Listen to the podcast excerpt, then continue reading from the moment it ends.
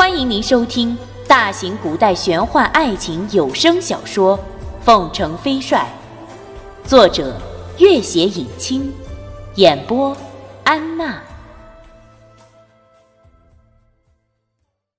第一百八十七集，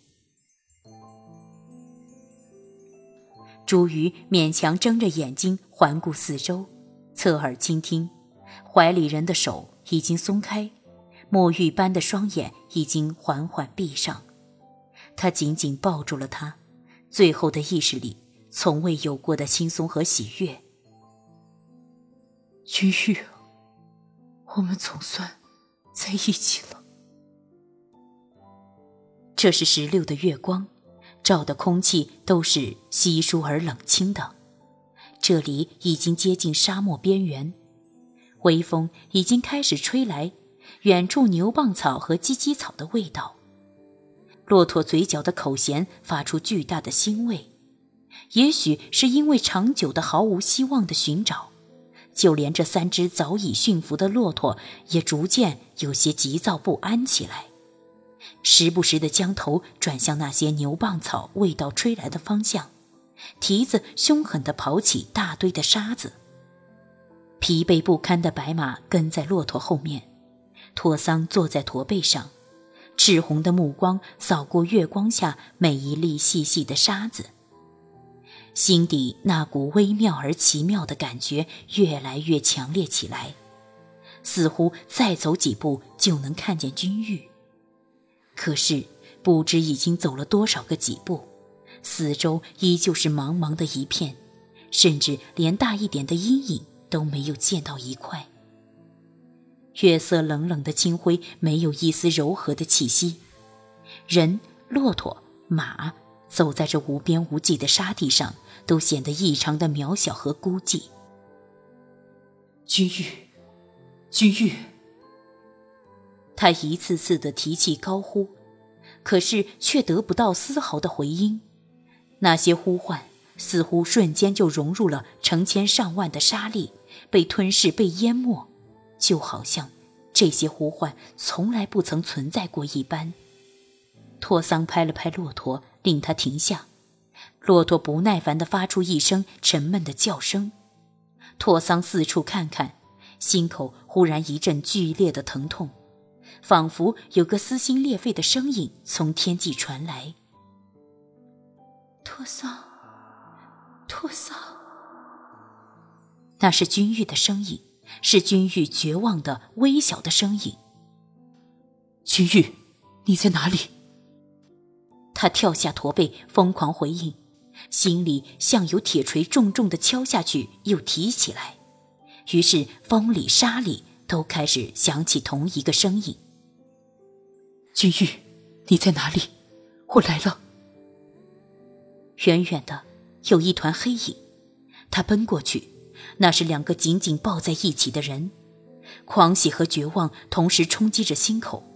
有短暂的瞬间，他几乎不敢伸出手去，生怕触摸到的是两具干尸。可是，这绝望很快被压了下去。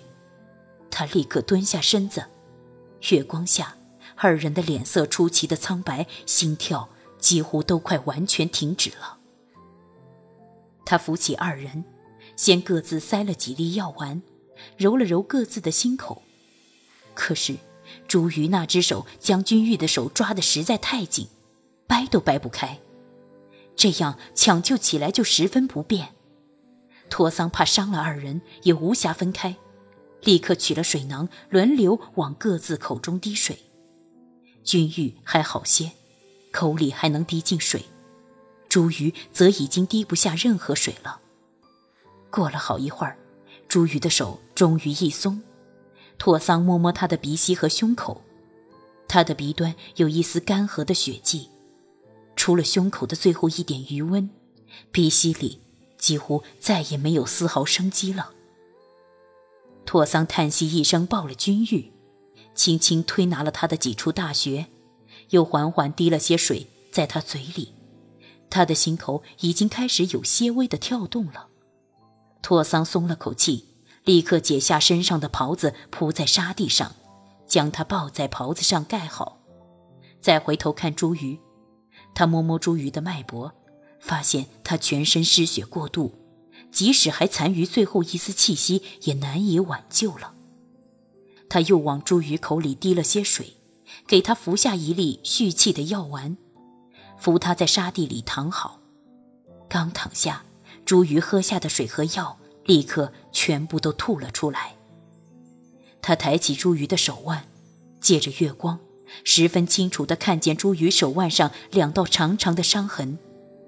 他又看看君玉嘴角干涸的血迹，似乎明白了什么。从朱瑜紧紧抓了君玉的手来看，他显然一直支撑到了最后，几乎耗尽了最后一丝元气。而君玉好在昏迷的早，受损程度倒比朱瑜轻得多了。托桑走到一头骆驼面前，这对骆驼是从边境商队里重金寻来的，装备十分齐全。他取下一个小小的水碗，毫不犹豫地对准自己的手腕，划了一道口子，滴了半碗血，服了茱萸，给他灌了下去。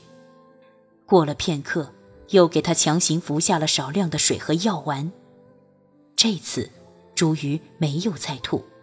拓桑又运功给他治疗了一会儿，再摸摸他的四肢，已经逐渐开始转暖。拓桑扶他躺好，转过身回到君玉身边。他躺在沙地上，抱起君玉，看到他左肩上干涸的血迹和破了一道口子的衣服，他轻轻将他的衣服拉开一点，仔细检查了他的伤口。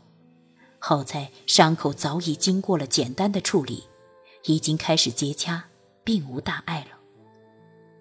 天空的月色忽然变得那么柔和，托桑看看月色，又看看怀里的人儿，生怕一眨眼睛，或许是一阵风来，或许是一阵沙来，眼前的人儿就会被吹散。不眠不休地寻了这些日子，他几乎已到了心力交瘁的地步。可是。因为心口那种巨大的喜悦和激动，即使是心力交瘁、精疲力竭，也充满了甜蜜的感觉。他微笑着，整个将君玉轻轻抱在了怀里，将他冰凉的双手放在自己胸口捂着，尽量让他能够躺得舒服点。他摸摸他干枯的脸颊。强烈的希望那双墨玉般的眼睛能够立刻睁开看自己一眼。可是，他的眼睛依旧紧紧闭着，完全处于昏迷状态，一时三刻也醒不过来。他又摸摸他的睫毛，那长长的睫毛也一眨不眨。他微笑着躺在沙地上，贴了他的面颊，如同到了最舒适温暖的房间，很快也睡着了。天色微明，拓桑睁开眼睛。怀里的人虽然气息微弱，心跳却已经稳定多了。一阵微风吹来，细细的沙土又沾满了他的面颊。他轻轻抚了抚他满头满脸的尘沙，将他稳稳地放在袍子上，继续安睡。然后又起身去查看茱萸的情况。在已经开始明亮的光线下。拓桑更是完全看清楚了朱宇手腕上的两道伤痕，也完全证实了自己的猜想。他长叹一声，又拿起了那碗，划破胳膊，滴了大半碗血喂朱瑜喝下，再扶起朱瑜，运功为他治疗了一会儿。这次，朱瑜不仅四肢微温，心口也开始有了跳动。拓桑又坐回原地，看君玉还没有醒来，便将她抱在怀里，贴了她的脸庞，继续闭目养神。朱玉，他听得一声微弱而惊惶的声音，立刻睁开眼睛，怀里的君玉依旧闭着眼睛，似乎是在呓语。他坐起身，抱住她。柔声低语：“君玉，那双暗淡的眼睛慢慢睁开，恍惚的看他一眼，声音微弱到了极点：“托桑，桑。”